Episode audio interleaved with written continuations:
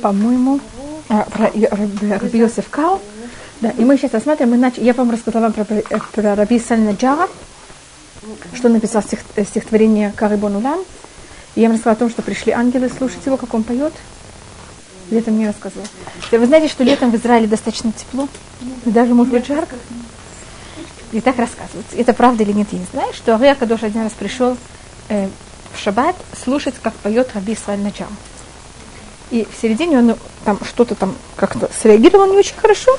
И потом спросили Ари, почему. И он сказал, что когда Раби Исраиль пел, так пришли там все ангелы, там все это слушать, как это он поет. И когда а он взял, так как было жарко, он снял, как можно сказать, пиджак и сидел в рубашке. Я помню, он так сказала. И тогда все ушли. И поэтому потом Раби Исраиль Наджара себя по-другому. И Раби Шлюму Аль-Кавецком, я тоже вам немножко рассказала о нем, что написал э, Карибануля, э, э, э, Лехадуди. Я вам показала там, что там аббревиатура Шлюмо Галеви. Если вы захотите, потом посмотрите. Шамор Вазахоршин, Ликрат Шабат, Ламет Мигдаш, Мем, Хитуржи Хей. Видите, что это Шлюмо? Эм, э, эм, и потом Галеви. Хитуржи Хитуржи, Лотивоши, Ваюлем Шиса, Ямину Смоль. Видите, тут Леви пишется ламет вавьют. Это э, агростих. И есть целые вопросы, куда надо поворачиваться, когда говорят последний куплет. То, что по преданию было, когда они были в Цвате, они поворачивались так, рассказывают, на запад. Потому что запад начинается новый день. Так он? На восток? Восток? Нет. Что такое? Как будто не, не, с востока восходит солнце, а с запада, когда ночь начинается, она как будто начинается с запада. И в синагогах, которые были в Европе, вы знаете, что у них обычно э, лицо было к западу, к востоку, а зад был к западу. И дверь была к западу. И поэтому они поворачивались назад. Это? был и выход, и запад. И потом есть целые вопросы, что делать нам, когда мы, скажем, я живу в Санадре Мурхевет, и мы молимся в сторону севера. Так надо поворачиваться. Понимаете, как это Извините, я молюсь в сторону юга мы должны в Лихадуди поворачиваться в сторону севера, или мы должны поворачиваться так же к западу, или мы должны поворачиваться в сторону двери. Я, я оставляю этот вопрос открытый, я только могу сказать, как это было как будто бы первоначально. А у вас на, юг, на, юг? на юге. Мы на севере Иерусалима, поэтому это у нас на юге. Так я понимаю, что когда вот если он ходишь, поворачивается... Да. Но я просто говорю, что это, это так, как, так как в Европе это был Запад. Понимаете, почему? Потому что Арон Кодыш в Европе, он на востоке а запада приходит новый день. И они поворачивались по преданию на запад. Но это, это маленькие детали. Я просто вам рассказываю о том, что если где-то вы видите синагогу, кто поворачивается в другую сторону, чтобы просто поняли, почему это так делают. Э, я вам рассказала про Раби Муше Альшеха, также, который написал Турат, э, книга, которую написал Раби Муше, Альшех, называется Турат Муше, но ее так никто не называет. Когда кому так не говорите, говорите, что вы читали Альшеха Кадуш. И Альшех, он, э, я вам сказала, что он рассматривает Тору на уровне Пшат, Драш и Ремес, не на уровне Сод. Это было какое-то закрытое. Альшех вот так э, рассказывается. И э, этот период, он рассматривает как очень особый период, который был. И сейчас мы должны смотреть про Ария Кадош. Ария Кадош родился, э, прожил какое-то время, у, у него отец умер достаточно рано, он оказался в Египте. И потом его дядя, который жил в Цвате, позвал его мать, которая она была в Египте, вместе с Ария Кадош, чтобы они приехали в Цват. И тогда он осветился в цвете. Теперь все, все, кто там находились, как вы заметили, они все были с воды. А Рея тоже был единственный ашкнази. Теперь есть вопрос, как расшифровать его имя. Или что тут есть уже, что я попробую. Что, как, что такое Ары? Да, ну что, что это такое? Откуда это имя берется? Что это за... Это же понятно, что это аббревиатура на иврите. Ары. Алеф Юд. Есть две возможности. Или Адунейну Раби Ицхак. Это одна из возможностей. Наш, его звали Ицхак Люрья. Это название Ары. Так или это наш хозяин Раби Ицхак, или вещь, которая не все согласны с моей с другой формой, как я это расшифрую, но есть такая, такой вариант, и поэтому я вам его рассказываю. Это Ашкенази Раби Ицхак. Видите, что Ашкенази и Адунейну начинается оба с Алиф. Есть мнение, что эта аббревиатура это Ашкенази Раби Ицхак, потому что был единственный Ашкенази, а все вокруг были свады.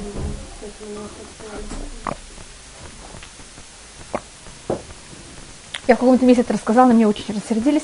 Так хотите, я вам скажу так же, ну, Раби Ицхак, но... Я вам говорю честно, что видела так, такой, такой вариант и такой вариант. Его фамилия была Лугья. И в Сидуре вы тоже можете видеть стихотворение, которое он написал.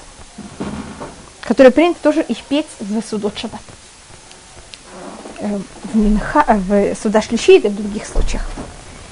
А ученики Ария Кадош, они обычно назывались, значит, к Альшех, к Ары мы добавляем титул Кадош. Вы заметили, когда я произношу его имя?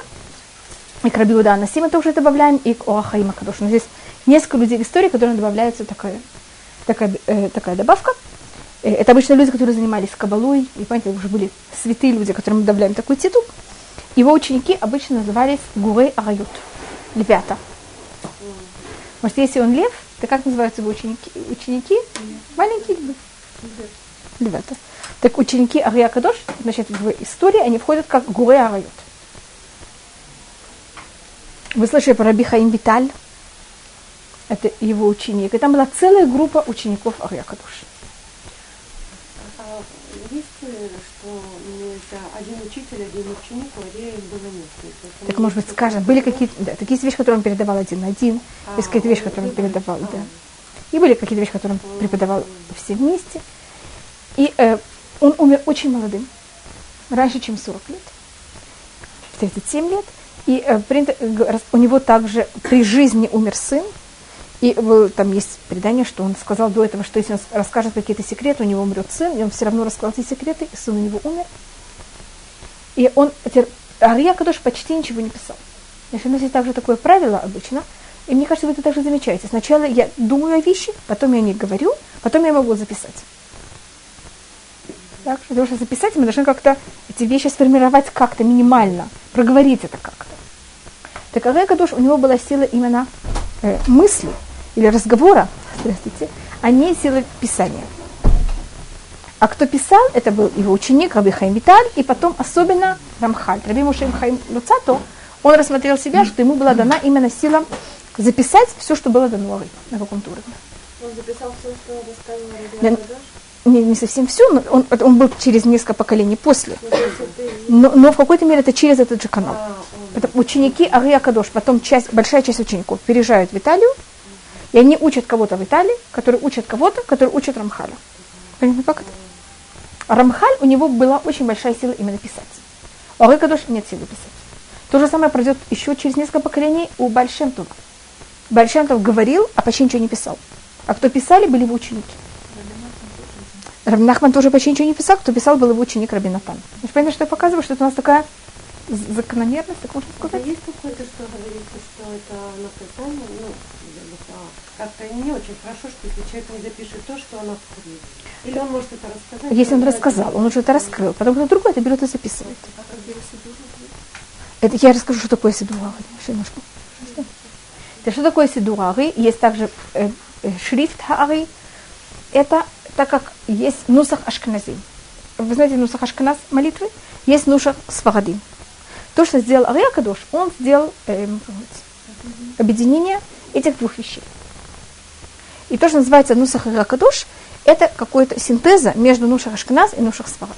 сфарадим. Да? Значит, и кто пользовался нусах Ария Кадош, это были не сфарадим, а это были что-то хасиды. Потом хасиды это принимают. И этот нусах называется нусах сфарад. Так я, может быть, объясню, как это. У нас есть носах ашкеназ, носа сфарадим это два законных носаха, которые были из поколения в поколение в течение там, я не знаю, как это, тысячу лет. До Ария Кадуш. Терария Кадуш делаешь такую-то синтезу. А ты цхали вдох ото шам. А ты дадешь хану немца? А ты дадешь хану хапес то? А ты дадешь хану хапес то?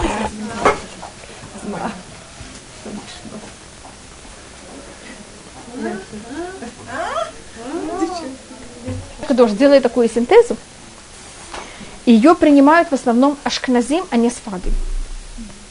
Это какой-то нусах ашкназ с какими-то немножко добавками сфады. И так как его, кто его больше принял, это был были ашкназим. Поэтому, когда ашкназим это смотрели, они говорили, ой, это же нушахаш сфарад. Вы же понимаете, относительно ашкназим это выглядит как сфарад. И поэтому этот нусах называется – так есть носах Ашкназ, извините, носах Сфарад, а это третий называется носах Сфарад. Или Сфарад, обычно это произносится. Так если вы, значит, носах Сфарад молятся, никакой Сфарады, уважаемый себя, не будет молиться этот носах, Асвахалиля. Это носах Ашкназим, который сделал Рия Кадош, понятно на базе чего? Так это молится только Ашкназим, это молится только Сфарадим, а это тоже молится Ашкназим. Да, но Сфарад Ашкназим. Хасиды потом это взяли. Да. А, а так, так, хабади называют свой Ариакаду. Они называют свой Носах Ариакадош. Все хасиды молятся Носах Сварад. Только Хабад называет свой Носах Ариакадош. Вот девочки, это то, что сделала Ри, понятно, почему это так назвали? Нусах Сварад. Как назывался, Испания? Сварад? Сварад. В Испании ведь не было Ашкеназ и Сварадим. Нет. Он Нет. как бы объединил их на тот период, когда еще не было этого разделения. И было уже Ария Кадошем после этих делений. Да, но он сделал уже для того, чтобы евреев объединить. Не, не, он это сделал из-за своих политических... Да, Ну, чтобы больше имен Всевышнего в этом да. И там еще, э, там еще некоторые вещи, скажем, в Нусах Ашкназ, э, там Эмет Яцив после, тфилат, э, после Шма Исраэль, перед Тфилат Амида, там есть, в Нусах Ашкназ есть э, в- шесть раз слово Эмет. А в Нусах Сфарад или Сфарадим есть там шесть, восемь раз слово Эмет. Это каждая из этих вещей, понимаете, как это имеет очень большое значение, что и как. Значит, если вы решаете какой-то носах, так молитесь, молитесь этот носах. И что не делать, это не, не прыгать. Или там эта разница так же, как говорится, к душа в мусав. Нагдишха в нарицха, или начинается кетер итнулиха. Там есть известные очень места, которые разница очень маленькая. Понимаете, тут слово одно там, слово другое здесь. Да, и самое, самая большая разница, самая большая, это году говорится до Барух Шамар или году говорится после Барух Шамар. Да. И это, понимаете, какая разница? Значит, все говорят ходу, вся разница только где это говорят.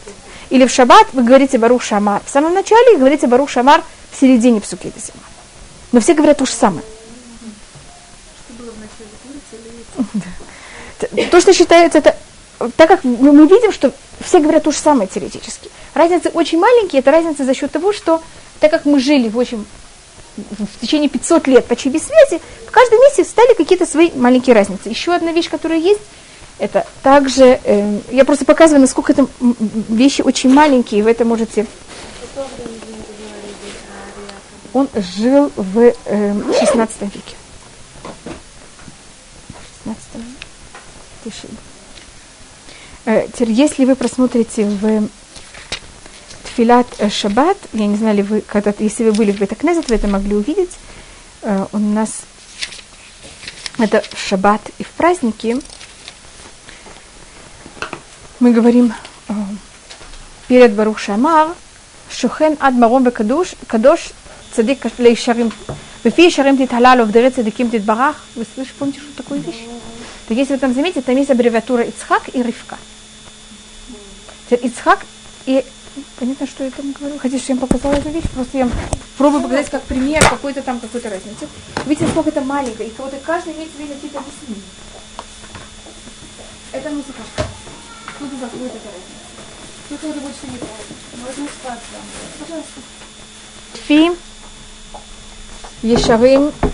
Сначала я рассмотрю только, кто молит. Тут говорится не какая будет хвальба, а кто молится, кто хвалит Всевышнего. Это говорится о том, что все хвалят Всевышнего. Кто хвалит Всевышнего? Бефи, Ешарим. Я еще немножко напишу, что тут. Потом, следующее, Бефи, Ешарим. Увеличен.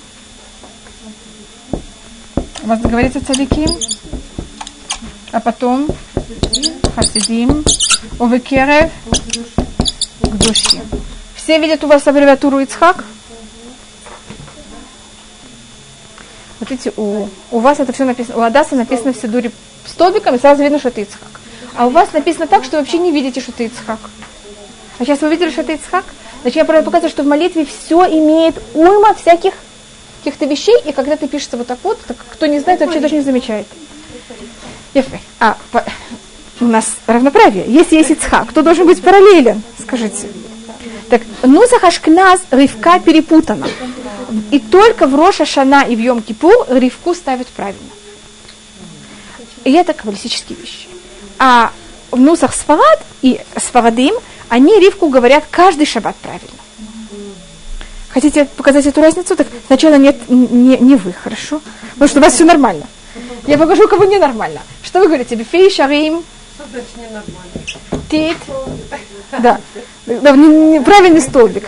Как у вас говорится, бифей, шарим, как вы будете восхвалять? Кто будет восхвалять? Бифей, шарим. ישרים תתהלל. תתהלל. ובדברי צדיקים תתברך. בלשון חסידים תתרומם. ובקרב קדושים תתקדש. Извините за текст. Посмотрите, что вот тут каждая третья буква – Потому что тут тав-тав, это же приставки. Видите, что имя тав-тав то же самое? У вас оказывается буква имени Ривка. Видите? И видите, что она у меня не в правильном порядке? А вот у Адаса она правильная. А, Представляете, что? Спарад. Да нет, это спарад, это вот все говорят, это, это то же самое. Для нас это будет то же самое. Мы входим на таком уровне, что для нас это то же самое. Я могу показать разницу между нушах Сфарадим и Сфарад. Понимаете, он сделал разницу и между этим, и между другим. Так как вы не пользуетесь нусах Сфарадим, для вас это будет какое-то вообще непонятно, откуда я это беру, поэтому я показываю разницу. Я показываю разницу между Сфарад и Ашкеназ. Но то же самое, как есть разница между Сфарад и Ашкеназ, есть разница между Сфарадим и Сфарад. Он сделал какую-то серединку. Вот он решил, что Ривка, вы тут видите сейчас Ривка, и видите, как это переставлено? Вы когда-то это замечали, когда вы читали? Нахуй. И тогда, понимаете, к душим, тут вопрос о том, э, что к душим титкадаш, это же похоже. Но тогда титкадаш должна быть в совсем другом месте. Видите, рив кану должна быть здесь, в хасидим. Кадаш. Вот сюда мы должны перейти. И это, там, это целые очень глубокие вещи. Почему так? Почему это так? И то же самое с письменностью. Я не вхожу в это. Может быть, вы видели разницу, как пишут Э, буквы э, в свитке Тори, в э, свит, свиток Торы, и также, когда пишутся тфилины, когда пишутся мазузот, есть форма, как пишутся буквы по Сфарадим, и как это пишут по Ашкназим. И есть также, как это пишется по Нусахавы. И это снова какая-то, как можно сказать, что синтеза, который сделали, и это восприняли в основном хасиды потом, которые Извините, идут более по стопам Арьякадуш. Нет, это, это, не, не, не, не, это еще до Тани. Это, это еще до Тани. Это мы потом просмотрим. Это берет Большем, то он идет по стопам Арьякадуш, и он тогда это приводит. И это не только Хаббат, это все хасиды. Это все хасиды. Все течения хасидов это взяли. Мы еще немножко дойдем до течения хасидов, и мы тогда это просмотрим, как это происходит. А Хаббат это одно из течений хасидов оно одно из первых четырех течений, на которых делится хасидизм. Вначале... Нахон, да. Нахон. Но первоначально, кто хасиды были ашкназим, здравствуйте, Анечка, и сначала хасидизм разделился на, э, я говорю на четыре, это как обычно рассматривается, девочки можно даже смотреть на пять. Сначала хасидизм делится на четыре-пять течений, а потом эти 4-5 течений делятся, делятся, делятся, пока становится в наше время, не знаете, я не знаю сколько. Я даже не знаю, не могу пересчитать, сколько есть сейчас э, течений хасидизма, но они все имеют обычно, если вы их проследите, они имеют всегда корни вот в этих, понимаете, как их можно всегда поделить на эти 5 или там 4 течения. Это будут... Это Бреслов более поздний. Намного позже. Это правнуки. Okay. Это, это первые течения, да, да, это потом, это потом. Это все течения э, хасидизма. То, что я говорила, четыре, это были четыре первых ученика э, Амагит Мемесович. Мы это потом просмотрим, как это происходит. Э, как можно сказать, в порядке. Э, постараемся как это сделать в порядке. А э, Рабнахман Бреслав – это более позднее течение, которое стало... Рабнахман, он был правнук, он был, понятно как-то, э, по линии дочери, там, э, большим. И он как будто сам начал течение. Были такие вещи, когда вдруг встало новое течение. Вот Рабнахман Бесов это одно из такой вещей. Кто Рабнахман? Да. Какие-то продолжения и какая-то другая немножко, как, значит, с одной стороны вы можете это видеть как тоже, это, что какую-то вещь взять немножко подчеркнуть. Это, значит, э, как, кто-то это может взять и видеть, ой, какая большая разница. Кто-то может рассказать, какая разница, вообще никакой разницы нет. Значит, разница примерно, как я тут вам показала. Все говорят то же самое, только будет и о чем спор? Сказать Ривку в порядке, сказать Ривку без порядке. И об этом будет ужасный спор. Ну, да. И я вам снова говорю, в, Роша Шана Йом Кипур все говорят Ривку в порядке. Да. Но это, это примерно спор между хасидами и литаим, это на таком уровне. А если мы уже говорим внутри хасидизма, так это еще, вы понимаете, на каком уровне? Но если вы в семье, и вы всегда складывали сначала, там, понимаете, сначала подавали это первое, а потом второе это, а сейчас вы сделали что-то по-другому, понимаете, что это будет? Так это вот примерно таком уровне. Поэтому, когда мы рассматриваем глобально, разниц почти никаких нет. Вопрос, что немножко более подчеркнуть, с какой стороны подойти, как. Только мы еще не находимся у хасидизма. Значит, вот то, что я, я подчеркиваю об этом, потому что потом, когда начнется хасидизм, это они возьмут Нусахавы. Понимаешь, что такое? И, и они потом его назовут также, также Нусах Сфагад. Почему? Потому что он будет для Шкназим выглядит более как Нусах Сфагадим. Так если вы говорите Нусах Сфагад, вы имеете в виду Нусах, который молится хасиды. Если вы говорите Нусах Сфагадим, вы имеете в виду Нусах, который молится настоящие Сфагадим. Но нормальные Сфагадим не молятся Нусах Сфагад. Э, пожалуйста, не оскорбляйте их, понимаете, как это они... Ходим к евреям. Э, значит, мы сейчас были в Испании, значит, мы были в Испании и в, во Франции, э, Германии. Если помните, мы так поделили евреев. Потом мы в Испа... во Франции сказали, из Испании всех евреев выгнали. Из Франции мы рассмотрели, что там запретили писать святые книги, и что все книги взяли и сожгли. Я вам рассказала о том, и тогда всем надо было убежать, всем, но очень много евреев убежали тогда. И э, с этого момента, как будто бы во Франции и в Испании нет больше больших центров иудаизма. Понимаете, за, за, счет чего это происходит? В одном месте запрещено писать еврейские книги и вообще их иметь, в другом, потому что просто выгнали евреев. Тогда еврейский центр переходит в Германию, а в Германии ужасные гонения. Нас выгонят. А я не говорю о Англии. Значит, я говорила, может быть, о Англии во время Ричарда Львиное сердце. Там находились евреи. Потом я рассказала, что тут евреев выгнали. Потом дали разрешение туда переехать во время Крумвеля. И сейчас там начинается какой-то маленький центр. Но я сейчас не могу говорить за евреев Англии. Да, понимаете, там о них были, их не было, и сейчас там что-то такое начинается.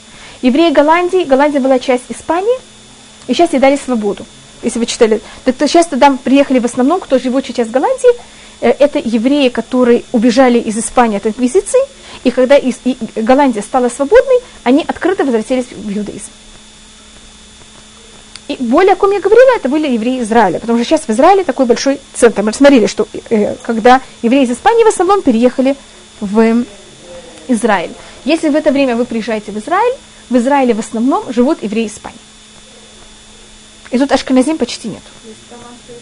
И тут Атаманская империя, и тут также нет почти Сфарадим, как, когда я говорю Сфарадим, я имею в виду, тут нет почти евреев из Марокко, из других стран. Тут в основном в 16 веке, в 15 веке, в основном тут евреи Испании. Вот настоящие испанские евреи в Израиле. Еще немножко это изменится, просто поэтому я подчеркиваю, что, где, кто и какой центр. А, у нас есть в Египте центр еврейский, и у нас тогда сейчас в Германии, как я вам сказала, положение очень тяжелое. Евреи под очень тяжелым гонением, также в Австро-Венгрии, скажем, евреям запрещено в каждой семье, может только один представитель этой семьи жениться. Если кто-то еще хочет в этой семье жениться, он должен платить неописуемую дань. Можете такую вещь представить?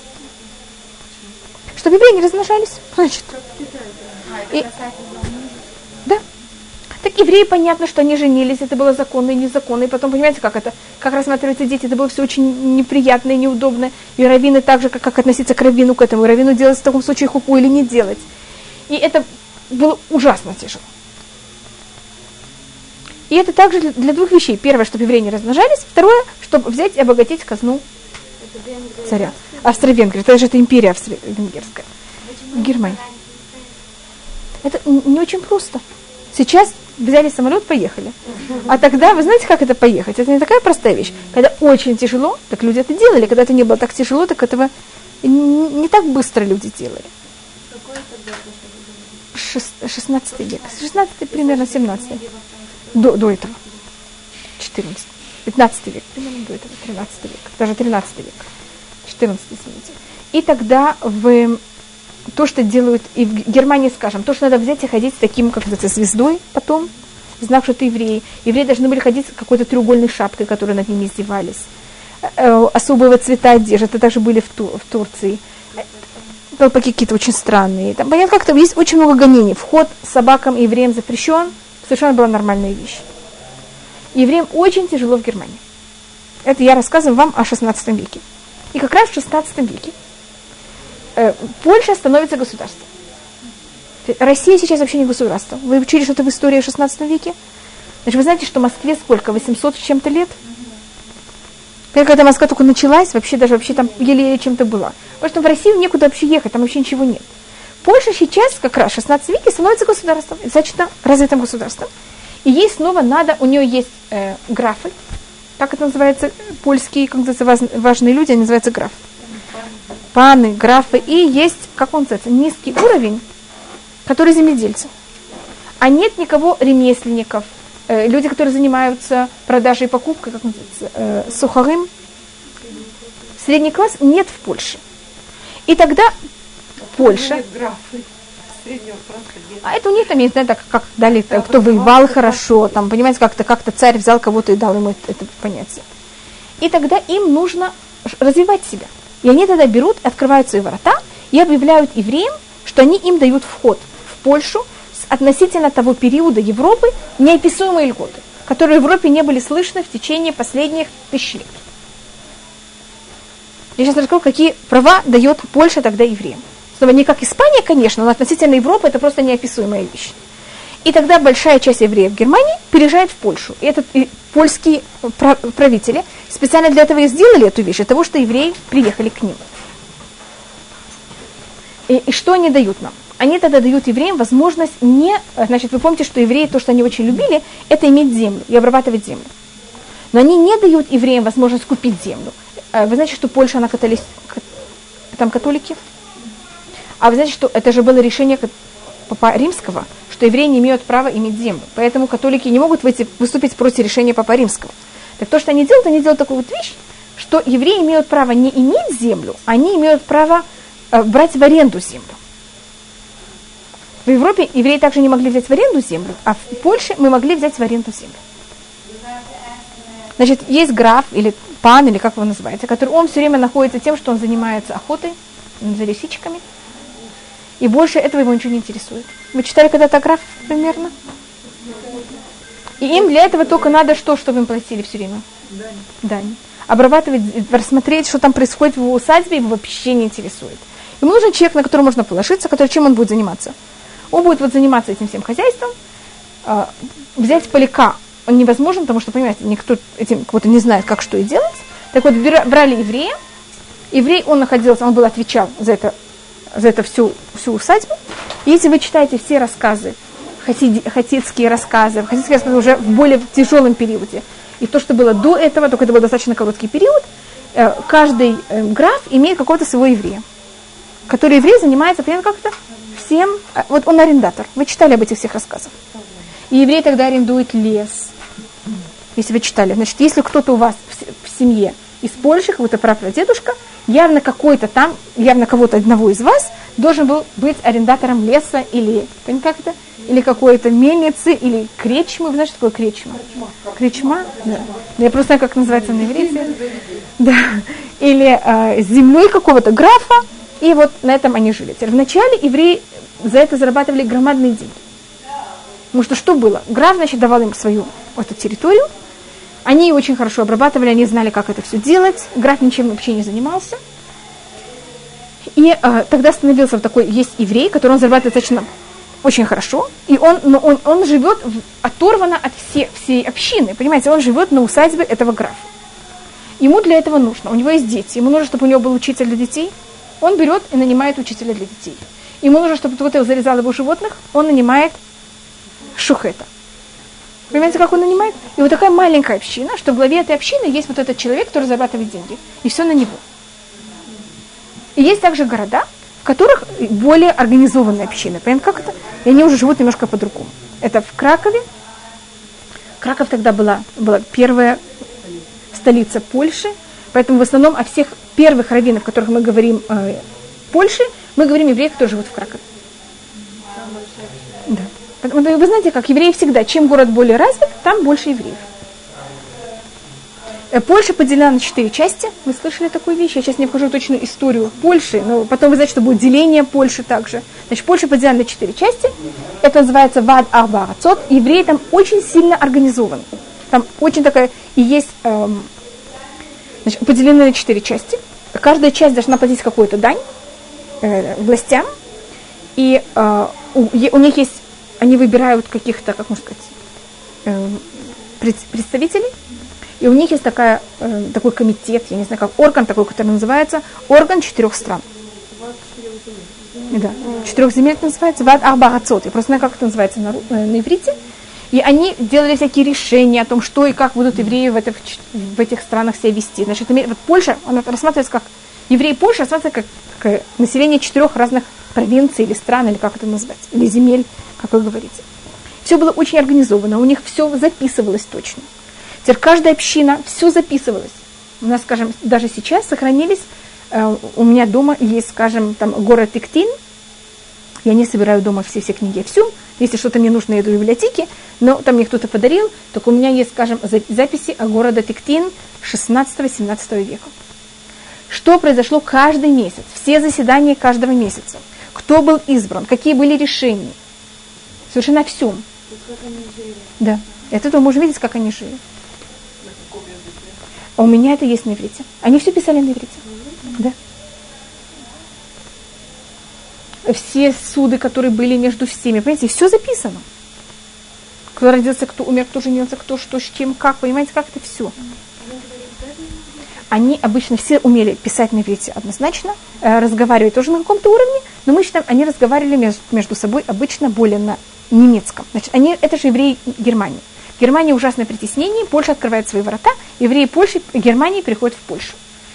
Вы, должны быть, замечаете, что если язык, который вы говорите, он более развитый, когда вы приходите в новую страну, вы не меняете свой язык. И вы остаетесь на своем языке. Если ваш язык менее развит, и вы приходите в страну более развитую, у вас автоматически вот эти более развитые слова входят в ваш язык, и они его уничтожают. Понимаете, как ты уже как будто от вашего языка ничего не остается. Пример, который я могу просмотреть, скажем, в Израиле. Мы сейчас приехали в Израиль, все приехали из разных стран. Русские, которые приехали из России, они продолжают на каком-то уровне говорить на русском. А американцы могут продолжать говорить на английском поколении.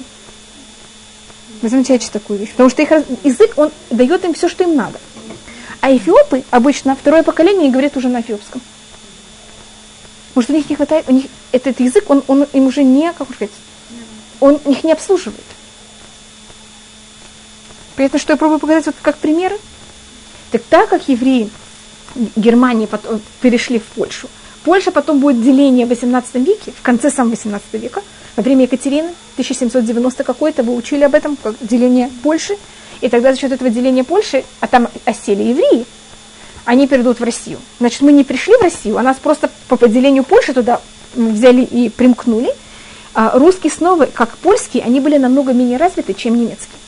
Немецкий язык был намного более развит, и поэтому евреи этих мест продолжали говорить на немецком. Понятно, как, как развивается идыш? И почему он сохранился? Потому что он был, давал людям больше возможностей взять и высказать то, что они хотят, чем местный язык. Когда, когда они обслуживали евреев, им это как будто бы... Не, не, это начинается еще с момента, как мы осели в Германии. Как Раньше намного. Раньше. Не, они были на, на, они были на, на, он писал на иврите, и слова, которые он хотел, чтобы мы поняли, или которые он не был уверен, что мы понимаем, он написал в скобках на французском. А так как нам потом из Франции, мы как будто очень быстро оттуда исчезаем, мы переходим в Германию. Там мы уже сидим очень долгое время, и тогда вот мы начинаем говорить на немецком, это становится как наш второй язык. Я вам сказала, как евреи, которые в арабских странах говорили на арабском. Евреи Испании говорили на ладину. Евреи бухарские, там, перские говорили на фарси. Понимаете? Я показывала, показала, по-моему, в прошлый раз, как в каждом месте, где евреи осели, как они переняли этот язык. Я объясняю, как мы, евреи России, говорим на немецком, какая-то связь. Значит, мы из Германии перешли в Польшу, а Польша нас, когда было деление Польши, мы оказались в России. Это один из немецких эм, диалектов. Да, он отличается. Значит, неме... вы знаете, что в Германии есть немецкий, есть, э, э, скажем, в, э, в Голландии говорят на... Я забыла, как он называется. В Голландии есть какой-то их э, диалект. В Швеции, в, Шве, в Швеции, в, Нор, в Норвегии, в Исландии, там всюду говорят тоже на каком-то... Значит, если я услышу их язык, я знаю идиш, я не знаю немецкий. Теперь, когда они говорят, я что-то пойму это похожая грамматика, какие-то слова похожие. Понимаете, это, это, род, это то же самое, как славянский.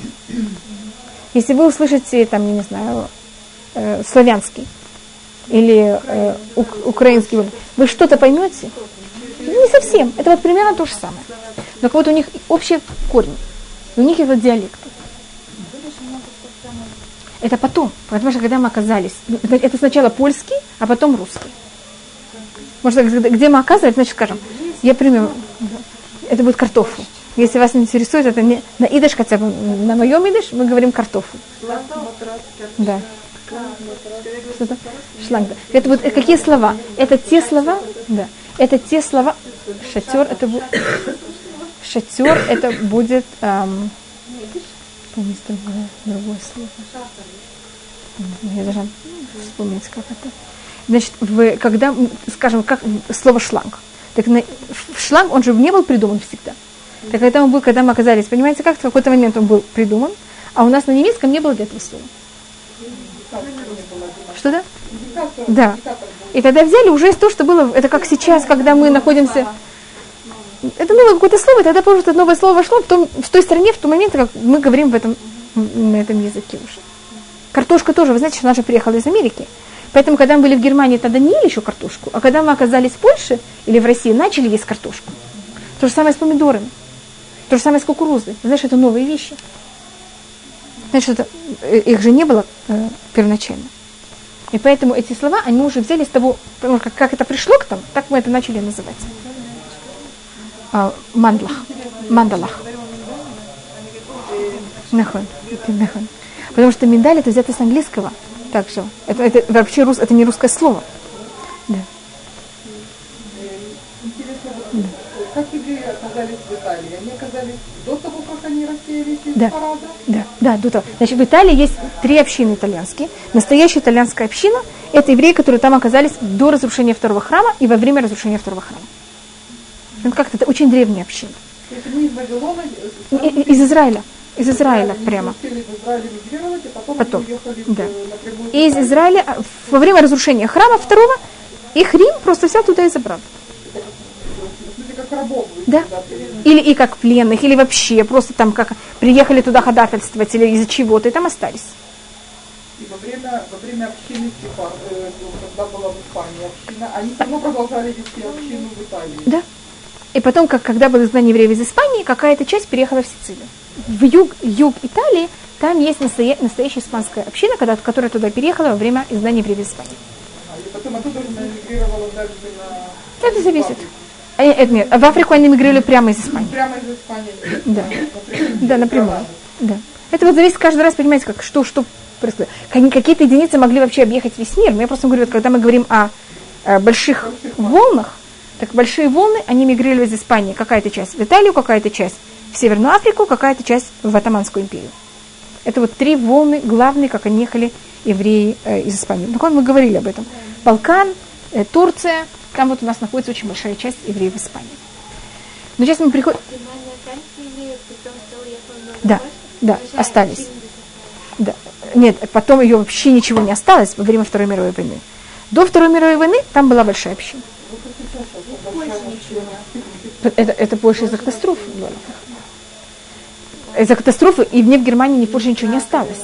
Но в Кракове была очень большая община.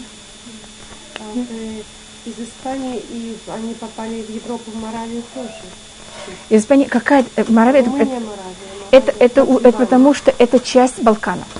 А, да, Это же часть Балкана, Поэтому как Да, так, я- но это я назвала как те евреи, которые мигрировали в, э, в Атаманскую империю. Румыния же была частично, она была у нее все время менялись границы, она же была связана с Австро-Венгрией, с э, Атаманской империей. Но это понятно, как это они проникли. Я просто говорю, как, как это происходило. Были, скажем, нек- некоторые евреи из Испании, которые дошли до Литвы. Но это были три семьи. Понимаете, почему я об этом не говорю? Или мы знаем там несколько семей, которые из Испании доехали до Польши. Вы слышали фамилию Харлап? Харлап. Есть такой раввин, был известный раввин в Израиле, который его фамилия была Харлап. Так это еврей из Испании, который приехал в, Италию, э, в Польшу. Хотите, я могу вам это все рассказать, как это, но это какие-то единицы, понимаете, я не говорю тут о единицах, я говорю о волнах. Так я не буду говорить о евреях Испании, которые оказались в Литве, или евреи Испании, которые оказались в Польше. Понимаете, почему это? Потому что это будут единицы. Теперь, когда это, может быть, не, даже не про деление, сейчас, когда Литва и Польша, это одно большое государство. Понял, как это? Это все у меня одно больш- большая вещь.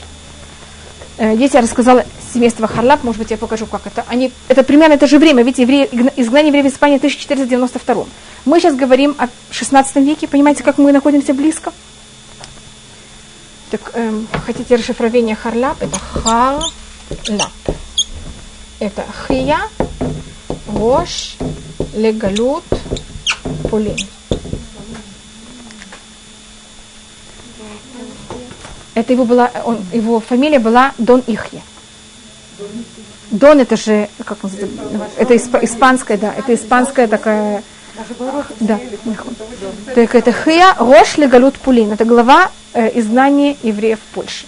Так он переехал из, из Испании и стал в Польше один из глав- главы, эм, и он тогда себе взял такое имя. Если вы слышите какого-то харлап, это значит, что он, их него корни из Испании, но он из Испании оказался в Польше. Он с воды.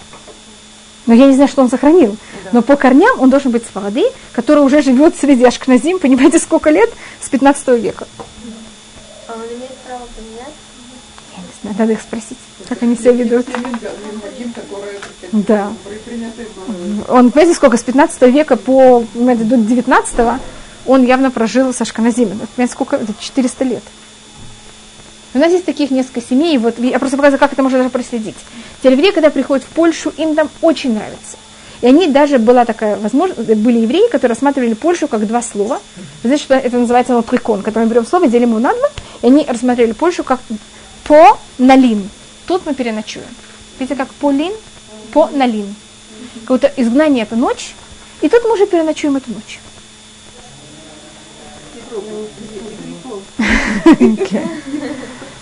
Нахон. Так это как евреи рассматривали э, это место. И, э, значит, понятно, как, как они там живут, значит, есть евреи, которые живут в городах, а большинство евреев живут на усадьбах этих, как называется их, панов. И э, понятно, какие у них там маленькие, вот такие вот общины. Когда в глава общины, он тот, кто э, арендует вот эту территорию. В 1648 году в Польше все очень резко изменяется. И начиная с 1648 года Польша проходит очень много гонений. Значит, у нас есть сначала Богдана Хмельницкий, это 1648 год. Потом будут эм, хайдамаки, вы слышали про них? Я не знаю просто, как вы... Вы их называете гайдамаки. Значит, как, как вы их называете? Но это будет... не- Это не один раз, это несколько раз это проходит. Это погромы, это такие волны очень тяжелые, которые э, казаки, которые очень тяжело влияют на евреев в Польше.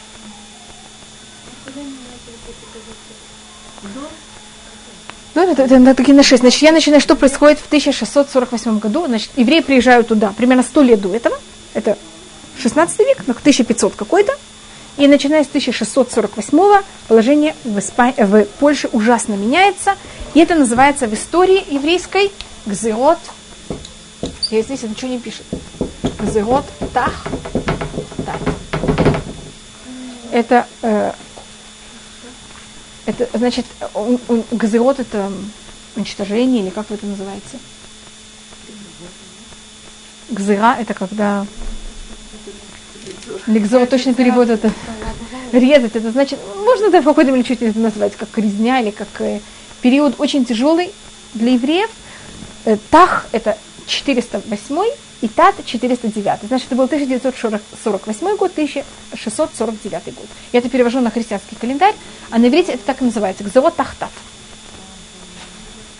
И, э, значит, может быть, сначала я рассмотрю мудрецы, которые, или, вы знаете, если уже вошла, я сначала рассмотрю, кто, что тут происходит, а потом я говорю о мудрецов, которые были и до, и после.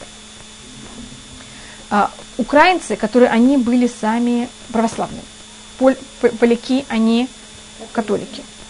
Они решили взять и восстать. Россия сейчас начинает немножко подниматься, и Россия хочет ослабить Польшу. И она тогда берет и в какой-то мере помогает этой восстании э, местного населения украинцев, которые они были какой-то самый низкий уровень, а так как они были православные, чтобы они воевали против католиков, и то, что хотел Богдан Хмельницкий, это примкнуть ту часть, что он захватит, России. Понятно, почему он был герой России? Потому что Россия это был очень стоило, и поэтому Россия так-то в этом была заинтересована. С кем? С панами они почти не воюют, потому что панов они вообще никогда не видели. Теперь, кто у них снимал дань, кто был с ними все время вот этой связи денежной, это же был вот этот арендатор еврей. Теперь, они простые люди, они же не понимают, что этот бедный арендатор, он должен все эти деньги кому платить? Пану. Он же не берет себе в карман, он берет какой-то процент маленький себе в карман. И так как э, даже когда, скажем, эти паны, они же брали, сидели в каких-то городах, где они обычно жили, не на своих усадьбах, они же там играли в карты, чем они занимались, это они делали в городах. Город был, была большая охрана, в городе была армия, а вот на всех этих маленьких э, усадьбах, там же не было никакой охраны. Там же никто не пошлет, понимаете, как это по каждому месту. И этот э, арендатор, он оказывался на прямой связи с этим местным населением, который был ужасно э, сердит, и он весь свой гнев выливал на этого бедного арендатора, который не имел никакую охрану. Понятно, что происходит все время? Значит, я не могу сказать, что это было хуже, чем э, период крестовых походов, но это было очень тяжело. Потому что во время крестовых походов евреи хотя бы было много евреев каждый раз вместе, и они могли сп- спрятаться в каком-то доме какого-то там, как можно сказать, э, в какой-то крепости. Их было много, евреев хотя бы между собой. Они могли как-то защищаться. А тут понятно, что происходит, там, я не знаю, пять евреев, пять еврейских семей, и непонятно какая толпа, которая берет их всех и атак- атакует. Потому что это были, э, это то, что происходит в Украине. Это спор о том, кому принадлежит Украина, Россия или Польша. А Богдан Хмельницкий был из Украины, и он хотел отделить Украину от Польши и примкнуть ее к России. Ну, Это, это, понятно, как это история. Сейчас мы говорим мудрецов, которые есть в на- в 16 веке и которые есть в 17 веке. Может, 1648 это уже 17 век. Понятно, как это? И, положение евреев в Польше в пи- 16 веке и в 17 понятно, какая? Абсолютно противоположная. Значит, в 16 веке евреи богатые, живут совершенно спокойно и очень хорошо. В 17 это уже какой-то ужас. И э, если мы раз- э, остановились на Шурханарух, Шурханарух, он был с Фарады, в это же время в Кракове живет еврей, который его зовут Раби Муше Исаевич. Его все называют Рама. Я даже не знаю, стоит не писать. Рама это Рейш Мем Алиф. Это аббревиатура Раби Муше Исаевич. Его отца звали Исар. Вы слышали, может быть, такое имя? Исар это как Исраэль. Как Шлюмо это Соломон. Понятно, как вот такие вот... или э, на иврите обычно все, или каждого шлюмо, зав- вы слышали такое имя Зальман? Вы знаете, что такое Зальман? Это шлюмо. Э, Понятно, как это то же самое. Или Ицхак, Айзик. Вы знаете имя Айзик на идыш, это Ицхак. Так Израиль это Иса. Вы слышите, насколько это похоже? Исар. На идыше так и назывался обычно. Но это, это то же самое имя. Так его отца звали Исарлич, потому что его звали Иса. Что-то, что-то в какой-то мере Израиль. И он, э, можете рассмотреть, у нас точно так же, как есть рассказ о, про Раши, как он родился, тоже есть в какой-то мере рассказ про Раби Муше Исарвич. Его отец был очень богатым человеком, и у него был магазин, в котором он продавал всякие материалы. И у него был обычай, что в, в пятницу после 12 часов он не занимается вообще никакими, э, никаким бизнесом. Хотя по закону можно до захода, до, там в Иерусалиме 40 минут до захода солнца, но он после полудня, есть такой обычай, что после полудня в пятницу, если мы можем, мы ничем другим не занимаемся, только готов- приготовлением, которое нужно в шаббат. Но там не какой-то работы. Это был отец Радби Муше Исавич.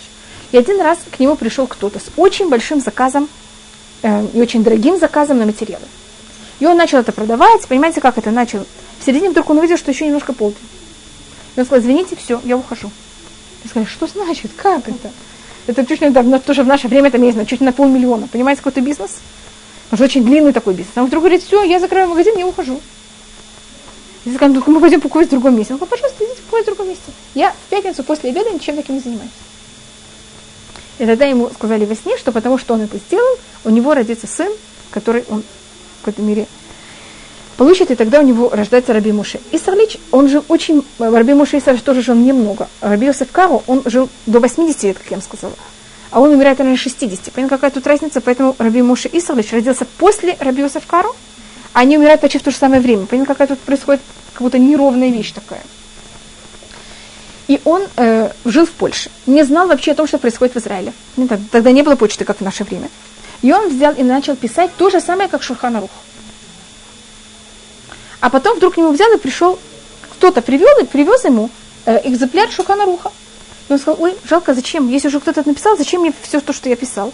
Взял, все перечеркнул.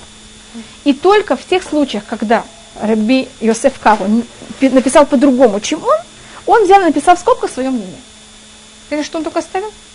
И эту книгу он назвал Мапа. Потому что если Шухана Рух называл свою книгу «Готовый стол», что на готовый стол надо положить? Скатерть. Так тоже написал Раби Муши Исерлич, это называется или агагот, агагот значит исправки. Или это называется мапа. Теперь он написал так как книгу на Маймониду, он написал еще много работ, о нем рассказывают также очень много э, каббалистических всяких рассказов, что с ним было. И что было в городе, где он был, в Кракове. В его период были очень большие мудрецы в, его, в Кракове, о которых вы почти никогда не слышали. И я даже, понимаете, у меня нет времени, возможности рассказать о всех, а то мы, понятно, как-то не дойдем ни до чего. И рассматривать, что почему Раби Муше Исалевич так остался известен, потому что он был очень скромным человеком. Более скромным, чем все, кто были вокруг него.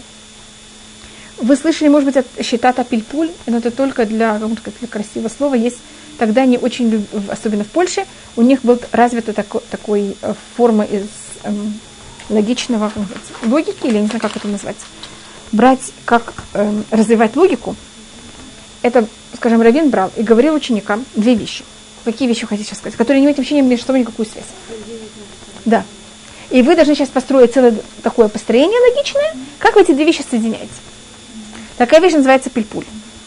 И это в Польше расцветало.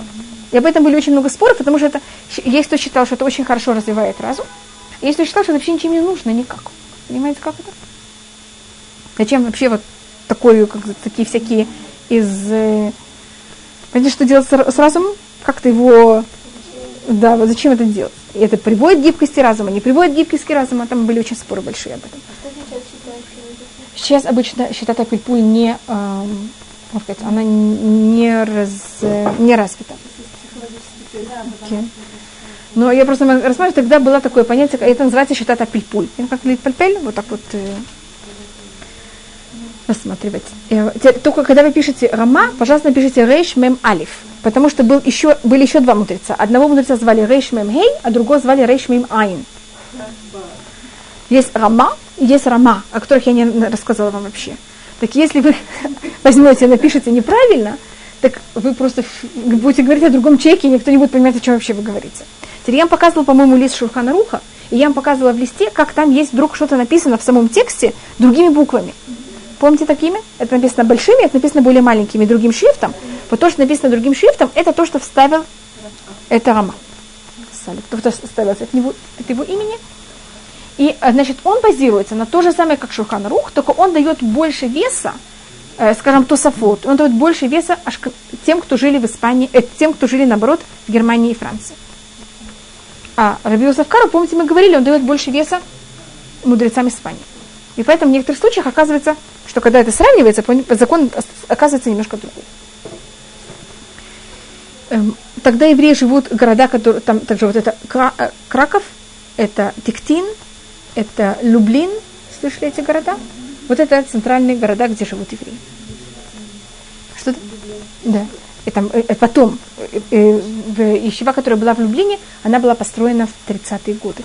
Она уже была построена совсем перед войной. Это Раби, ну, даже до этого это Раби Муше Шапира. Он взял это написал, но это уже, это уже 20 век. Это уже конец 19 начало 20 когда это было. Но до этого было в Люблине тоже очень большая община, там очень древнее кладбище. Я просто говорю, вот какие места, где были евреи с очень долгого времени.